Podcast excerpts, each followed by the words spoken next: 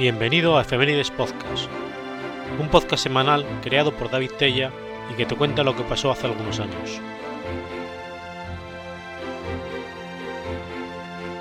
Episodio número 7, semana del 1 al 7 de febrero.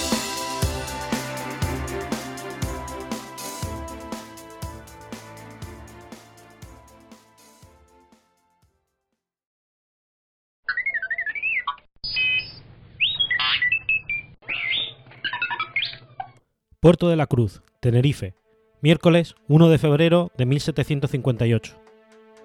Nace el ingeniero Agustín de Betancourt. Agustín José Pedro del Carmen Domingo de Candelaria de Betancourt y Molina fue un prestigioso ingeniero militar e inventor español. Su trabajo varió desde las máquinas de vapor y los globos aerostáticos a la ingeniería estructural y el planeamiento urbanístico. Como educador, Betancourt fundó y dirigió la Escuela de Ingenieros de Caminos y Canales en 1802 y también fue inspector del Instituto del Cuerpo de Ingenieros de Comunicaciones de San Petersburgo. Como diseñador de planos urbanísticos y constructor, Betancourt supervisó los planos urbanísticos y la construcción en San Petersburgo, Kronstadt y en otras ciudades rusas. Su familia estaba emparentada con Jean IV de Betancourt, que participó en la conquista de Canarias y por ello obtuvo el título de Señor de las Islas Canarias. Su padre, Agustín de Betancourt, fue educado en los negocios de la maquinaria textil y su madre, Mara de Castro, fue una de las primeras mujeres de Tenerife en publicar un artículo científico sobre los tintes textiles. Su padre era un asiduo participante en la tertulia de Nava y miembro fundador de la Sociedad Económica de la Laguna.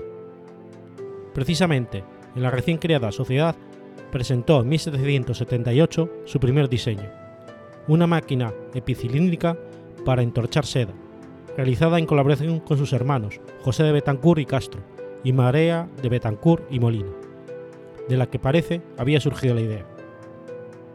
María de Betancourt presentaría también a la Sociedad Económica de la Laguna una memoria sobre la forma de obtener el color carmesí, muy probablemente la primera memoria científica firmada por una mujer en Canarias. En 1778 marchó a Madrid, a estudiar en los Reales Estudios de San Isidro, y como Clavijo y Fajardo ya no regresó a las Canarias. Sus primeros encargos para la corona, en 1783, son la inspección del Canal Imperial de Aragón y en el estudio de las minas de Almadén, sobre cuyo estado redactó tres detalladas memorias. En ese mismo año, y ante la Corte Real, elevó por primera vez en España un globo aerostático. En 1784 viajó a París, a la prestigiosa Escuela Nacional de Puentes y Carreteras. A partir de 1785 llevó a cabo numerosas investigaciones técnicas y comenzó a realizar estudios sobre hidráulica y mecánica, y a diseñar y adquirir máquinas por encargo de Florida Blanca con vistas a la futura creación en Madrid de un real gabinete de máquinas. En otoño de 1788 hizo su primer viaje a Inglaterra, donde permaneció dos meses observando máquinas, a mitad de camino entre la investigación científica y el espionaje industrial. Entre otros lugares, visitó la empresa Matthew Boulton y James Watt, que en 1789 habían patentado la máquina de doble efecto, pero no consiguió ver la nueva máquina perfeccionada en que estaban trabajando. Sin embargo, en Londres observó una máquina de doble efecto funcionando en una fábrica de harinas y un nuevo modelo de telar mecánico, probablemente el de Calvert. A su regreso a París, en 1792, escribió para la Academia de Ciencias de París una memoria sobre la máquina de vapor de doble efecto, y al mismo tiempo diseñó una bomba que se instaló en la recién construida fábrica de harinas de los hermanos Pierre. Poco después, diseñó un modelo de telar mecánico. El mismo año, construyó una máquina eólica para desaguar terrenos pantanosos, que incorporó junto con el telar a la colección de máquinas con destino al futuro gabinete. También se encargó del diseño o la adquisición de los instrumentos para la expedición de Malespina. En 1795 presentó a la Academia de Ciencias de París la memoria sobre la fuerza expansiva del vapor de agua. Tal vez no sea casual que en esas mismas fechas Watt escribiera a Boulton aconsejándoles confiar de los visitantes extranjeros. Al año siguiente, en 1797, escribió su estudio sobre la manera de fluir y barrenar cañones de hierro, y la memoria sobre la draga mecánica, cuya construcción intentó llevar a cabo en España, aunque sin resultado, y construyó finalmente en Kronstadt en 1812. Declarada la guerra entre Inglaterra y España, regresó a Madrid con la colección de máquinas, al mismo tiempo que otros pensionados como Claudio Botón. En 1792 se inauguró el Real Gabinete de Máquinas, del que fue nombrado director, y se hizo público el primer catálogo de, de modelos, planos y manuscritos del gabinete, que incluía 270 máquinas, 358 planos y más de 100 memorias con 92 gráficos, todos los cuales había recogido diseñado durante su estancia en París, en colaboración con Juan López Peñalver. En 1793 viajó a Inglaterra, donde permaneció tres años investigando sobre las teorías de las máquinas, y donde presentó en 1795 el diseño de una máquina de cortar hierbas en ríos y canales. En 1796, ante la ruptura de relaciones entre España e Inglaterra, como consecuencia de la firma del Tratado de San Ildefonso entre Francia y España, se trasladó a París. Allí, junto con Breguet, presentó al directorio el prototipo y los planos de un telégrafo óptico, en el que venían trabajando desde 1787, y comenzó la polémica con Claude Chappé acerca de las ventajas e inconvenientes del telégrafo de Breguet, polémica que no se resolverá hasta el definitivo informe favorable de la Academia de Ciencias en 1796. En 1797 patentó junto con Perrier una prensa hidráulica para uso industrial y la incorporó al gabinete de máquinas. Como en el caso de la máquina de doble efecto y el telar mecánico, esta prensa era muy parecida a otra inventada por Brahman que Betancourt había visto en Inglaterra. Este mismo año regresó a España, donde fue nombrado inspector general de puertos y caminos, en 1799 inauguró la primera línea española de telegrafía óptica entre Madrid y Aranjuez, aunque tenía el proyecto de continuarla hasta Cádiz. La línea Madrid-Aranjuez estaba compuesta por cuatro puestos telegráficos: Palacio del Buen Retiro, Ermita de Los Ángeles en Getafe, Cerro Espartinas en Valdemoro y Monte Parnaso en Aranjuez. Hay varios testimonios escritos de la época sobre estos telégrafos ópticos, de los que no han quedado otros rastros. En 1802 consiguió que se creara la Escuela Oficial del Copio de Ingenieros de Caminos, de la que fue primer director, y en 1803 empezó a escribir con Laz el ensayo sobre la composición de las máquinas, que se publicaría en París en 1808, convirtiéndose en un libro de texto de gran difusión en toda Europa. En 1807, Betancourt fue nombrado corresponsal de la Academia de Ciencias de París. Poco después abandonó definitivamente España, trasladándose a París, donde presentó a la Academia de Ciencias su memoria sobre el nuevo sistema de navegación interior, en el cual describió una esclusa de émbolo que había inventado en 1801, e inventó con Breguet el termómetro metálico. A finales de 1807 viajó a San Petersburgo, invitado por el zar Alejandro I de Rusia y permaneció allí durante seis meses. Tras regresar a París para presentar con José María Laz un ensayo, regresó a Rusia, donde permaneció hasta su muerte al servicio de Alejandro I. Nombrado mariscal del ejército ruso, quedó adscrito al Consejo Asesor del Departamento de Vías de Comunicación. Posteriormente fue nombrado inspector del Instituto de Ingenieros y en 1819 director del Departamento de Vías de Comunicación. A lo largo de los 16 años de su estancia en Rusia, alternó la dirección académica del Instituto de Ingenieros con numerosas obras públicas, como el puente sobre el Melaya, la modernización de la fábrica de armas de Tula, o la fábrica de cañones de Kazán, la draga de Kronstadt, los andamiajes para la catedral de Isaac y la columna de Alejandro I, el canal de Betancourt de San Petersburgo, la catedral de transfiguración de Nizhny Novgorod, la fábrica de papel moneda, el picadero de Moscú, la navegación a vapor por el río Volga, sistemas de abastecimiento de aguas, ferrocarriles, etc. A partir de 1822 comenzó a tener problemas con el zar y fue sustituido en la dirección del instituto, quedando relegado hasta su muerte en 1824.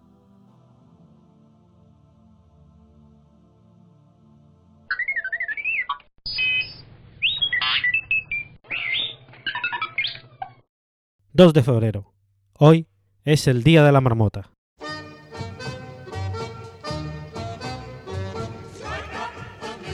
El Día de la Marmota es un método folclórico usado por los granjeros, especialmente de Estados Unidos y Canadá, para predecir el fin del invierno, basado en el compartimiento del animal cuando sale de hibernar el 2 de febrero. Según la creencia, si la marmota al salir de su madriguera no ve su sombra, por ser un día nublado, dejará la madriguera, lo cual significa que el invierno terminará pronto. Si por el contrario, por ser un día soleado, la marmota ve su sombra, se mete de nuevo en su madriguera, significando que el invierno durará seis semanas más. El día de la marmota señala aproximadamente la mitad del periodo entre el solsticio de invierno y el equinoccio de primavera, de forma, similar a la fiesta de Halloween, que señala la mitad del periodo entre el equinoccio de otoño y el solsticio de invierno. Esta tradición se celebra a lo largo de muchas poblaciones estadounidenses, incluso en Canadá, donde la marmota más famosa se llama Whiteton Willie. Sin embargo, es la marmota Phil de Punxsutawney, en el estado de Pensilvania, la más famosa, con una tradición de más de un siglo, concretamente desde 1887, en la que cada 2 de febrero se intenta predecir la duración del invierno por el comportamiento de Phil, marmota inmortalizada por la película Atrapado en el Tiempo. Muchas ciudades celebran el Día de la Marmota por toda Norteamérica y tienen predicciones de invierno por marmotas. Los defensores del Día de la Marmota plantean que el pronóstico del roedor tiene una precisión de entre un 75 y un 90%. Un estudio canadiense de 13 ciudades en los pasados 30 y 40 años establece el índice de aciertos en un nivel del 37%. Además, informes de la National Climatic Data Center han establecido que la precisión global de la predicción está alrededor de un 39%.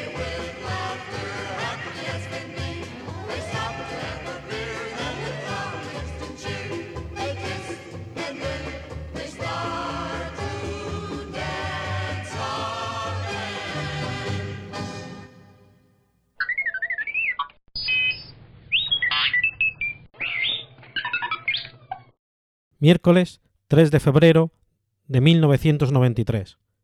Se estrena en España la película Acción Mutante. Habéis olvidado las tres grandes preguntas. ¿Qué erais cuando os encontré? ¡Éramos basura! ¡Excepto el hospital! ¿Quién os sacó del arroyo y os hizo lo que sois? ¡Tú, Ramón! ¿Y qué sois ahora? ¡Mutante! ¡Mutante! ¡Mutante! Somos soldados del ejército mutante y vamos a ganar la guerra. La sociedad nos trató como mierda y ahora les vamos a dar por el culo. El mundo está dominado por niños bonitos, por hijos de papá. Dios, basta ya de mierdas light. Basta ya de colonias, de anuncios de coches, de aguas minerales. No queremos oler bien, no queremos adelgazar. ¡No! Solo quedamos nosotros, amigos míos. Todo el mundo es tonto o moderno. ¡Sí! Somos mutantes, no pijos de playa ni maricones diseño. Y ahora vamos a enseñar a esos mierdas lo que es terrorismo. Acción Mutante es una película de cine español dirigida por Alex de la Iglesia. En su ópera prima, Alex de la Iglesia adopta una estética cyberpunk para llevar a cabo una comedia con un sentido del humor que le es muy característico. Así, entre grandes corporaciones, mutantes y colones espaciales, tenemos canciones de Masiel y vascos de boina rosca al mando de cargueros espaciales, que transportan palitos de merluza. Estamos en el futuro, año 2012. El mundo está dominado por pijos y niños bonitos. Solo Acción Mutante lucha contra el sistema. Un grupo de minusválidos físicos dispuestos a acabar con la sociedad que les ha marginado. Deciden dar el gran golpe. Ramón Yarruti, el líder, vuelve de la cárcel con un magnífico plan. Secuestrar a Patricia, hija del señor Orujo, industrial, millonario y famoso por sus panecillos integrales. Eligen para ello el día de su boda. Tras algunos problemas y unos cuantos muertos, la operación es un éxito. El punto señalado para la entrega del rescate será el bar La Mina Perdida, en el planeta Asturias, remoto paraje habitado tan solo por mineros. Todo parece sonreír a los miembros de la acción mutante, pero en el trayecto, a bordo de su nave espacial, surge la tragedia. Envidia y traición harán que nuestros héroes se enreden en una lucha fratricida de la que solo se salvarán los más fuertes. Los miembros de Acción Mutante son Ramón Yarruti, interpretado por Antonio Resines, líder y cerebro de la agrupación. Purgó cinco años de prisión, la mitad de la asistencia del grupo. Por tenencia ilícita de armas. Detección acaecida por la inoperancia de sus compañeros. Al parecer, está dotado de una capacidad regenerativa de sus tejidos, lo cual le permite soportar disparos a quemarropa y desgarros en la piel con objetos cortantes. Tiene la mitad de la cabeza, incluyendo el rostro, desfigurado, lo cual disimula con una careta que le cubre la zona afectada. De gran intelecto, decide acabar con la agrupación delictiva asesinándolos uno a uno, y así hacerse del último rescate por secuestro que llevan a cabo. Alex y Juan Abadie, interpretado por Alex Angulo y Juan Viadas. Si a meses de nacimiento, están, están unidos por el hombro. Alex aguarda una lealtad inocente hacia su líder, mientras Juan es quien posee más sentido común. Este termina siendo asesinado por Ramón Yarruti con un hacha de cocina. César Rabestein, alias Quimicefa, interpretado por Saturnino García. Es conocido en el mundo del crimen por tener permanentemente conectado en el pecho 5 kilos de amonal. Al inicio de la formación de la banda se trasladaba en silla de ruedas. Posteriormente consiguió una unidad de locomoción de antigravedad, el cual le permite desplazarse, aún de una manera muy lenta. Muere cuando Ramón Yarruti le hace accionar el explosivo que siempre lleva adherido. José Óscar Tellería, alias Manitas, interpretado por Carra Alejalde. Es el mecánico del grupo, de 1,80 m. Al parecer, sufre de disfunción del nervio radial en ambos brazos, por lo que tiene tutores de metal a lo largo de dichos miembros para poder mantener las manos a la altura del pecho. También tienen guías metálicas en una de sus piernas y en el cuello. Amancio González, alias LMA. Es el miembro más fuerte del grupo, ya que está dotado de una fuerza extraordinaria. De 2 metros 10 de altura, tiene uno de los coeficientes más bajos del planeta. Es sordo-mudo, siempre anda provisto de dos pequeños rifles de alto poder y un descomunal mazo en su espalda. José Montero, alias el Chepa. Es un enano jorobado, de un metro y medio aproximadamente de estatura, judío y masón, comunista y presuntamente homosexual. Es el administrador y contable de la banda, hasta que es asesinado acuchillado por Patricia Orujo, en la boda de este, cuando ella se disponía a picar el pastel hallándose en el interior el Chepa, hecho que desconocía la novia. Otros personajes son José María Orujo, empresario e industrial multimillonario, dueño de la multinacional conocida Fábrica de Panecillos Integrales Orujo S.A. Es el padre de Patricia Orujo. Posee su propia nave de carguero espacial. Patricia Orujo, hija única y heredera del imperio de los Orujo, de 21 años de edad. Se percata, luego de ser secuestrada, que vivía una vida alienada, así como el sistema hace real una existencia dominada por los medios de comunicación. Termina sufriendo el síndrome de Estocolmo hacia su secuestrador, Ramón Yarruti.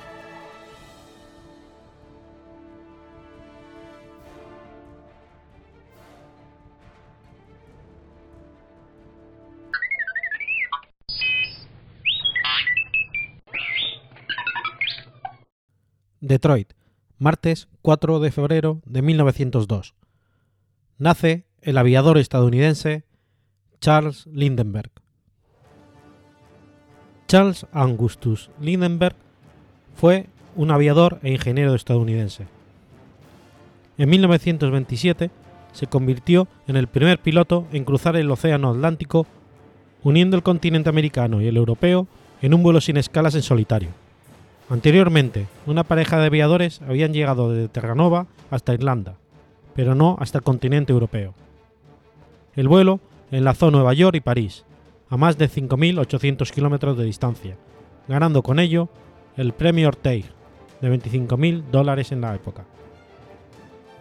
Lindenberg nació en el seno de una familia de inmigrantes suecos. Su padre ejerció la política y más tarde fue congresista, tribuna desde la que mostró su oposición a la entrada de los Estados Unidos en la Primera Guerra Mundial. Su madre era profesora de química. Muy pronto, el joven Charles comenzó a mostrar interés por las máquinas. En 1922 abandonó sus estudios de ingeniería mecánica. Se unió al programa de entrenamiento de la Escuela de Vuelo y Mecánica de Nebraska Aircraft Corporation, en Lincoln, donde realizó su primer vuelo el 1 de abril de 1922, como pasajero en un biplano Lincoln Standard, pilotado por Otto Tim, y posteriormente compró su propio avión, un Curtis JN-4 Jenny. En 1924 comenzó a entrenar en el Cuerpo Aéreo del Ejército de los Estados Unidos. Tras finalizar primero de su promoción, trabajó como piloto civil en la línea de correo de San Luis en los años 20.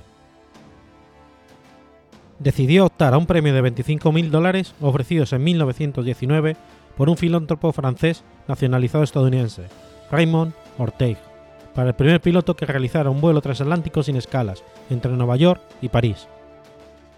En su monoplano de un solo motor, Ryan NYP, bautizado como Espíritu de San Luis, Lindenberg despegó del aeródromo Roosevelt, Long Island, el 20 de mayo de 1927, y tras un vuelo de 33 horas y 32 minutos, aterrizó en el aeropuerto de Le Bourget, cercano a París. Posteriormente, se convirtió en asesor de aerolíneas comerciales. Charles Lindenberg pilotó también el primer vuelo oficial de la línea aérea mexicana de aviación. En 1932, el secuestro y posterior asesinato de su hijo de 20 meses, Charles Lindenberg Jr., atrajeron el interés nacional e internacional.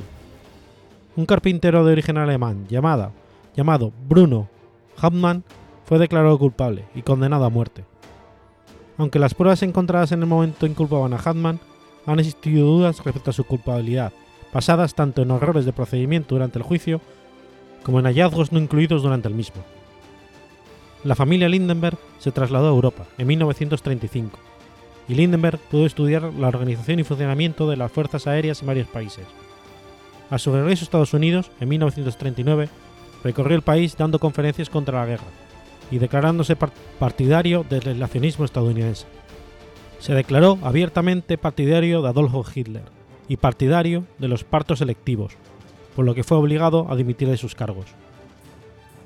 No obstante, durante la Segunda Guerra Mundial, actuó como técnico civil de las compañías fabricantes de aviones y llevó a cabo misiones en el Océano Pacífico y en Europa, al servicio de las Fuerzas Aéreas estadounidenses, con lo que logró recuperar algo de su imagen pública. Murió en Maui el 26 de agosto de 1974.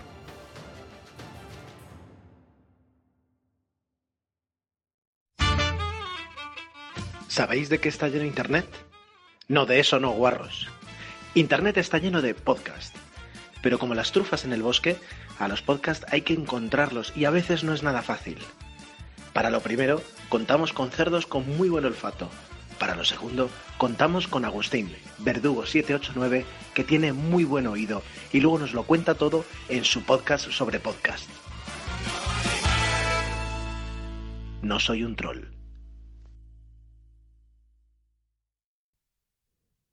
Japón, jueves 5 de enero de 1597. El gobierno crucifica a 26 cristianos. Los 26 mártires de Japón fue un grupo de cristianos ejecutados mediante crucifixión el 5 de febrero del año 1597 en Nagasaki, Japón.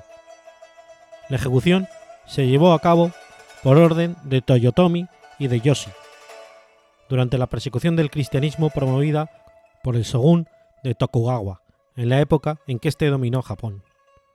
Fueron beatificados en 1627 y canonizados en 1862. El 15 de agosto de 1549, San Francisco Javier, Cosme de Torres y el padre Juan Fernández llegaron a Kagoshima desde España, con las esperanzas de llevar el catolicismo a Japón. El 29 de septiembre de aquel año, Javier visitó a Shimazu Takahisa, el daimyo de Kagoshima, pidiéndole permiso para construir la primera misión católica en Japón. El daimyo consintió con la esperanza de poder tener una relación comercial con Europa. Originalmente, el shogunato y el gobierno imperial apoyaron la misión católica, pensando que esto reduciría el poder de los monjes budistas y ayudaría a las relaciones comerciales con España y Portugal. De todos modos, el shogunato era precavido con el asunto del colonialismo, viendo que en las Filipinas los españoles habían tomado el poder tras convertir a la población. El gobierno fue considerando cada vez más al cristianismo como una amenaza, y comenzó a perseguir a los cristianos. Posteriormente, la Iglesia Católica fue prohibida, y aquellos que rehusaban abandonar su fe eran asesinados. Finalmente, el Taiko, Toyotomi y de Yoshi condenó a muerte a 26 cristianos, cuatro misioneros europeos franciscanos, un franciscano mexicano, uno indio, tres jesuitas japoneses y 17 laicos japoneses, incluidos tres niños, los cuales salieron de Kioto escoltados por soldados y fueron ejecutados en la colina Nishizaka, en las afueras de Nagasaki. Los individuos fueron alzados en cruces y entonces pinchados con lanzas ante más de 4.000 personas. Los portugueses, españoles y los cristianos japoneses contemplaban la escena no pudieron contenerse y rompiendo el cordón de soldados corrieron hacia las cruces. Empapaban con la sangre trozos de paño, recogían la tierra para ellos santificada y llevaban pedazos de los hábitos y kimonos de los mártires. Los soldados los golpeaban, les arrancaban de allí violentamente. Hubo heridos que mezclaron su sangre con la de los mártires. Por fin se restauró el orden, y Terazawa, amigo de San Pablo Miki, hermano del gobernador de Nagasaki y que, y que crucificó a los 26 mártires, colocó centinelas con severas órdenes para que nadie se acercase, y dando por terminada su misión, se retiró. Muchos notaron que al bajar de la colina también el soldado iba llorando. Había permitido que dos jesuitas, los padres Pasi y Rodríguez, asistieran a los mártires. Luego, la colina comienza a llenarse de gente y un rumor de oraciones. Inició la peregrinación Monseñor Martínez, que ponía el peso de su autoridad en aquel acto de veneración de los mártires.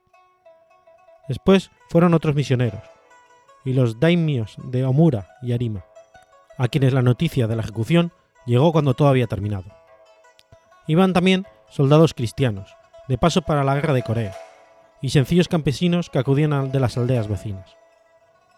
Hubo que volver a cubrir a los mártires, despojados por la devoción de los cristianos.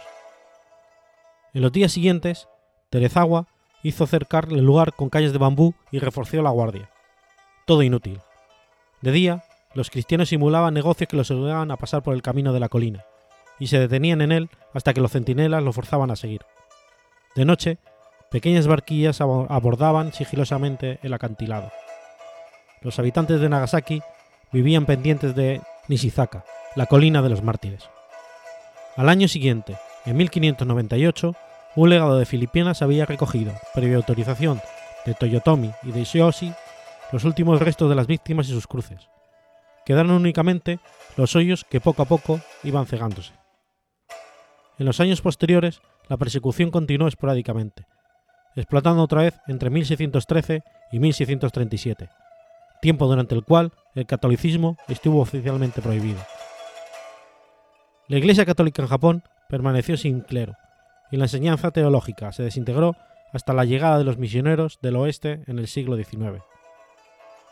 Dos siglos y medio después de la ejecución, cuando los misioneros cristianos regresaron al Japón, encontraron una comunidad de cristianos japoneses que habían sobrevivido escondiéndose. Así como bastantes otros mártires, sobre todo en Nagasaki, los primeros fueron especialmente reverenciados, el más celebrado de los cuales fue San Pablo Miki, de la Compañía de Jesús. De los 26 mártires de Japón, 23 de ellos fueron beatificados el 15 de septiembre de 1627 y los tres jesuitas en 1629. El 10 de junio de 1962, centenario de la canonización de los 26 mártires, el alcalde de Nagasaki descubría el monumento destinado a perpetuar el mensaje de los mártires. Junto al monumento, hecho en el mismo lugar de su martirio, una pequeña higuera de México hundía las raíces en tierra española de los montes de Guipúzcoa. Está hecho de granito y bronce. La piedra moteada de rojo ha sido arrancada de las canteras de Cayama, la patria de San Diego Casai. El muro fue diseñado por el arquitecto Kenji Imai y las imágenes son obras del escultor Angélico Yasutake Funakoshi sobre unas gradas, en las que las incrustaciones de mármoles diversos presentan motivos martiriales, lanza, soga, fuego, se levanta un muro de piedra de 6 metros de alto por 17 de largo. El muro hace de marco y una gran cruz de bronce en la que destacan las imágenes de los santos. El conjunto obedece a una sola idea. Los mártires cantando suben de la cruz al cielo.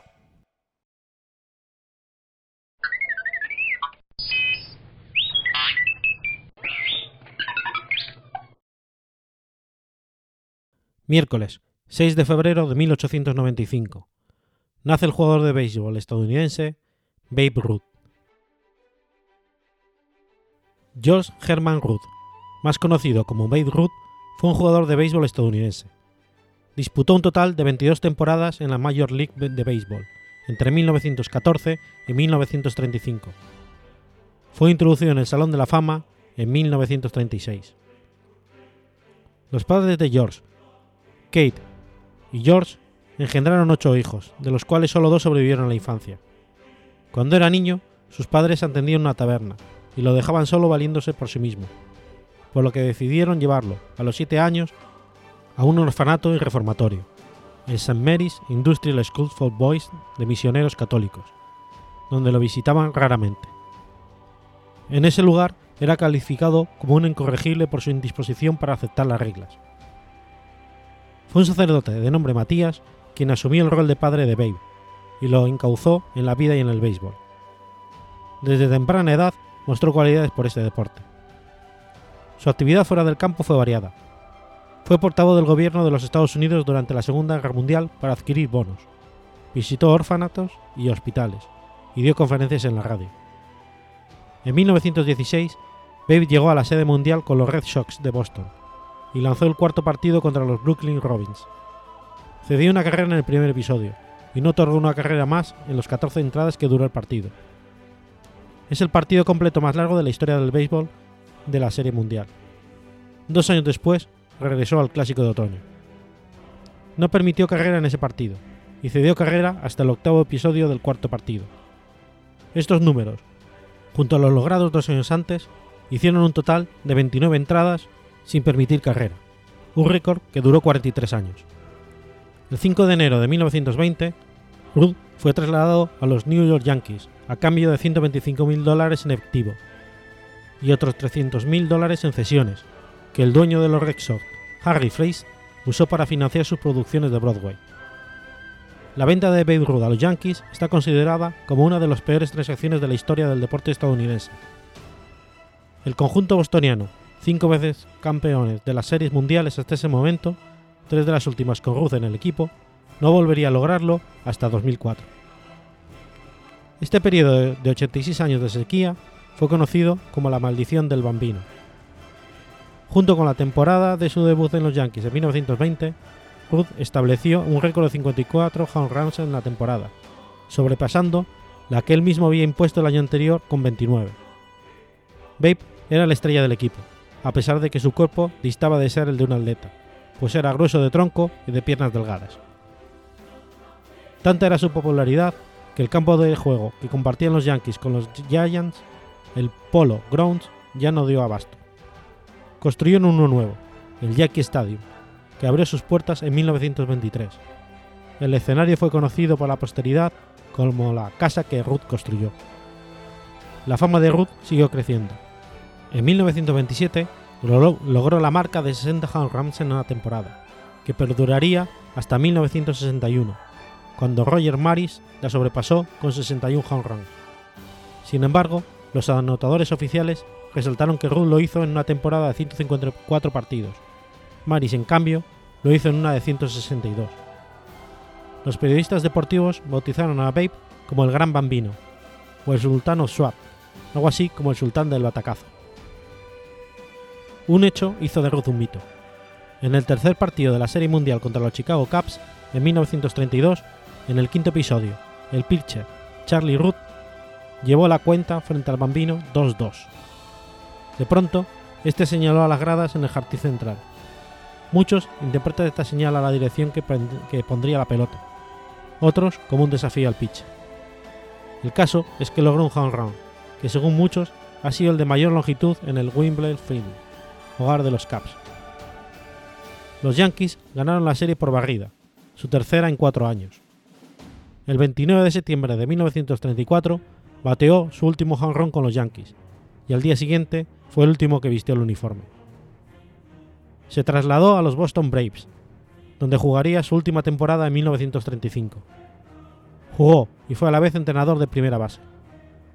El 25 de mayo bateó nada menos que tres home runs en Pittsburgh. El Baker Bowl de Filadelfia fue el escenario del último partido de Ruth como profesional el 30 de mayo ante los Phillies. El 2 de junio, tras una discusión con el dueño del equipo, Emil Fatch, anunció su retirada del béisbol. Acabó la temporada con una efectividad del 18%, la más baja de su carrera, y 6 home runs. Los Braves, que iban 10-27 cuando Ruth dejó el equipo, terminaron el año con un balance de 38 victorias y 115 derrotas, el peor porcentaje de la historia moderna de la Liga Nacional. Se retiró con 714 home runs, solo superado posteriormente por Barry Bonds y Hank Aaron en toda la historia de las grandes ligas de béisbol. Ruth deseaba entrenar a los Yankees desde la muerte de Myler Huggins en 1929. Su deseo no se cumplió nunca por su fama de irresponsable. Esta fue una de las razones por la que firmó con los Boston Braves, pues después de la temporada esperaba tomar la rienda del equipo, pero tampoco lo consiguió. Tuvo la esperanza de hacerlo con los Yankees y también con los Brooklyn Dodgers, pero otra vez fue descartado. En 1946 se le diagnosticó cáncer de garganta. Ese mismo año, durante una visita a Ciudad de México, el magnate veracruzano Jorge Pasquel le ofreció ser manager o alto comisionado de la Liga Mexicana de Béisbol, pero le explicó que estaba con un tratamiento y tenía que estar en Nueva York. Hizo su última aparición frente a los fans de los Yankees en un histórico homenaje el 13 de junio de 1948, 25 años después de la apertura del estadio. Además, el número, de su uniforme, el número 3, fue retirado. Murió el 16 de agosto de 1948, a los 53 años. Su cuerpo yació frente a la entrada de los Yankee Stadium durante dos días, en los que unas 100.000 personas le vieron por última vez. En 1999, Associated Press lo eligió como el atleta del siglo.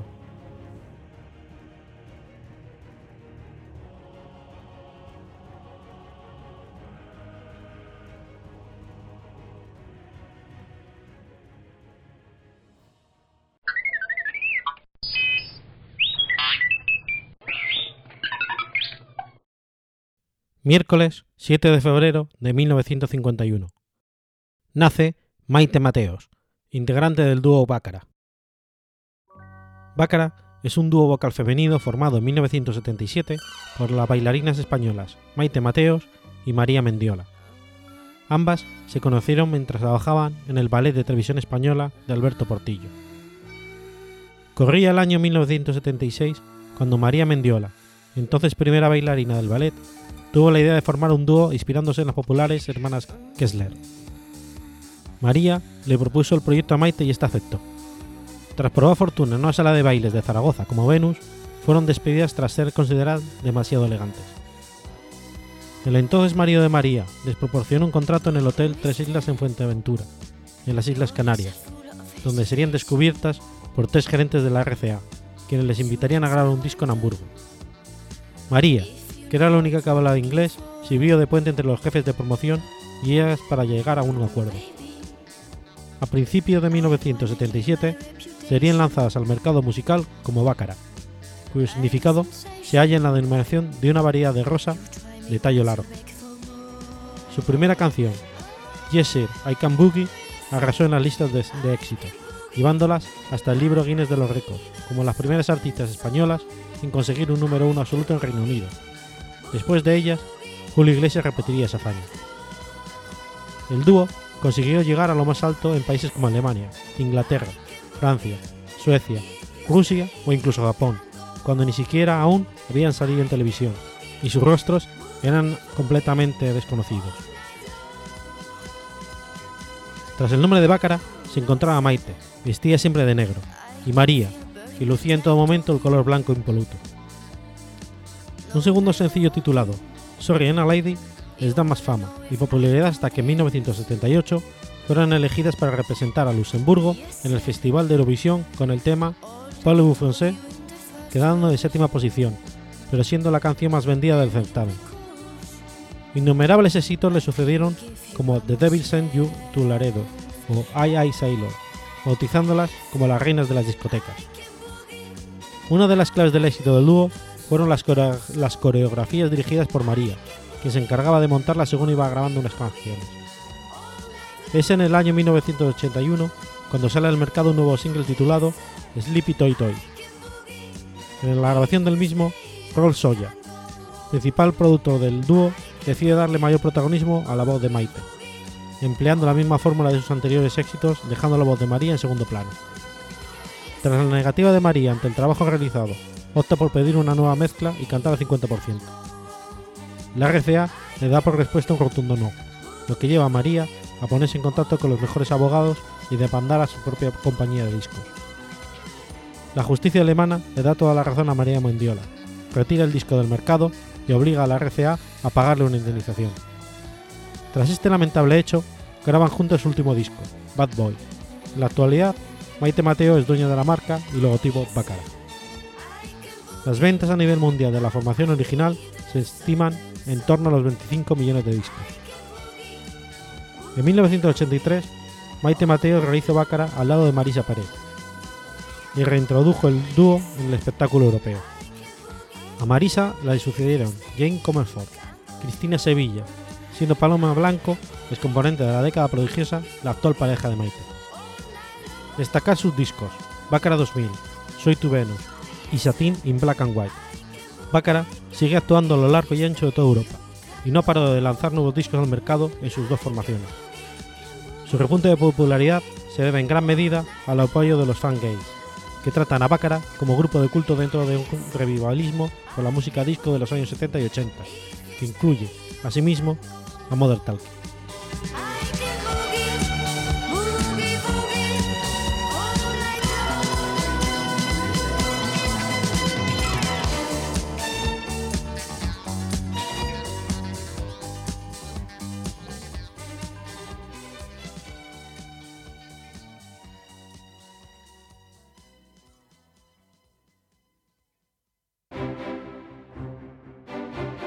Has escuchado Efemérides Podcast. Si quieres ponerte en contacto conmigo, puedes hacerlo por Twitter o la cuenta Efemeridespod o a mi cuenta personal Tella David o por correo electrónico en efemeridespod.gmail.com o también puedes visitar la página web efemeridespodcast.es y recuerda que puedes suscribirte por iTunes o por iVoox y tienes un episodio nuevo cada lunes.